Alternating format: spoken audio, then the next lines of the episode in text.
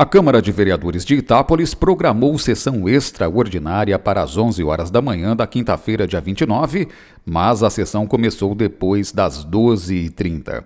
O atraso deveu-se a uma reunião da edilidade com o prefeito Mirregiani. A conversa começou por volta das 10h30 da manhã e se prolongou por mais de duas horas.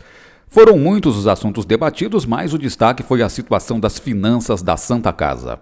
O prefeito reforçou o aumento nos custos de manutenção do hospital e do pronto atendimento. Duas são as principais razões da majoração: o aumento exponencial do número de internados nas enfermarias e na UTI acometidos pela Covid-19 e o aumento não menos significativo dos medicamentos e insumos utilizados pelos pacientes e colaboradores.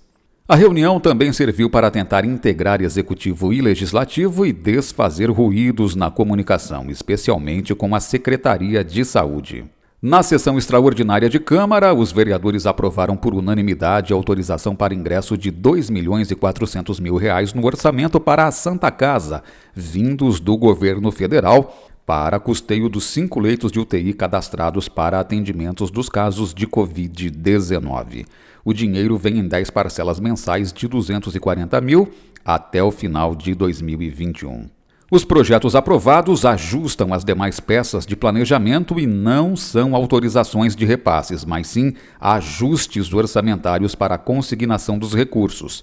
Ao todo, são mais de 3 milhões e 400 mil reais em recursos novos no orçamento. Veja em itaporis.sp.leg.br a pauta completa com o inteiro teor dos projetos aprovados na sessão.